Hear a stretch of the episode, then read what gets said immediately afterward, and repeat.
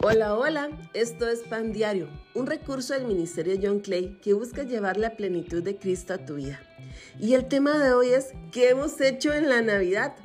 Se ha puesto a pensar qué quiere decir esa frasecita muy repetida de Feliz Navidad.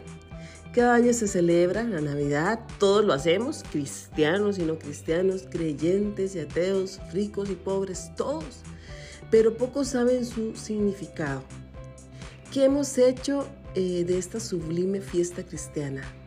¿La hemos desfigurado? Cuando se acerca el 24 de diciembre, lo que hay es una agitación enfermiza en torno a las cosas materiales.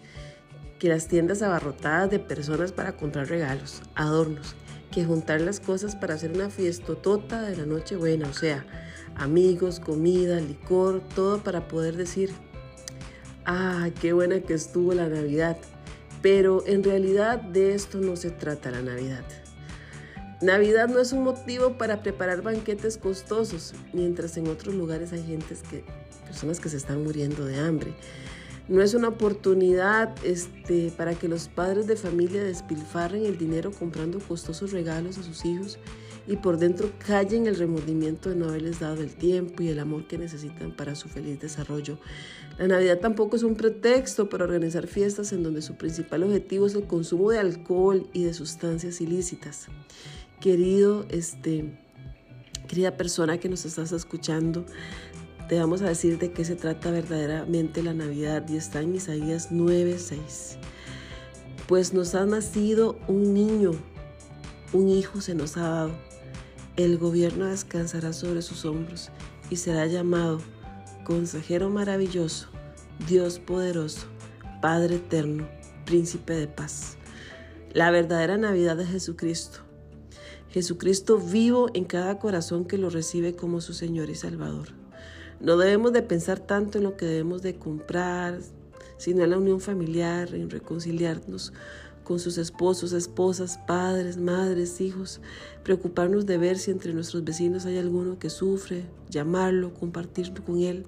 De eso se trata la Navidad de Jesús. Te quiero decir que cuando aceptas a Jesús en tu corazón, Él te entregó el mayor regalo y este es que puedas disfrutar de una vida eterna con Dios. Gracias por escuchar este pan diario. Eh, en la voz de Alejandra Carrillo, escrito por Katia Ordóñez. ¿Y qué tal si terminamos orando?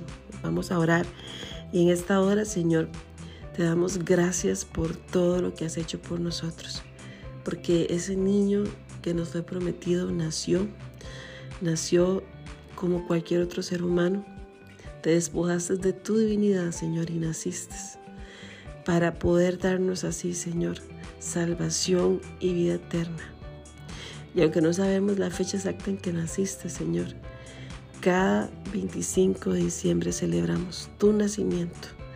Reconocemos que naciste en este mundo con un propósito fuerte y que en este momento estás en, la diestra del Padre, estás en el cielo.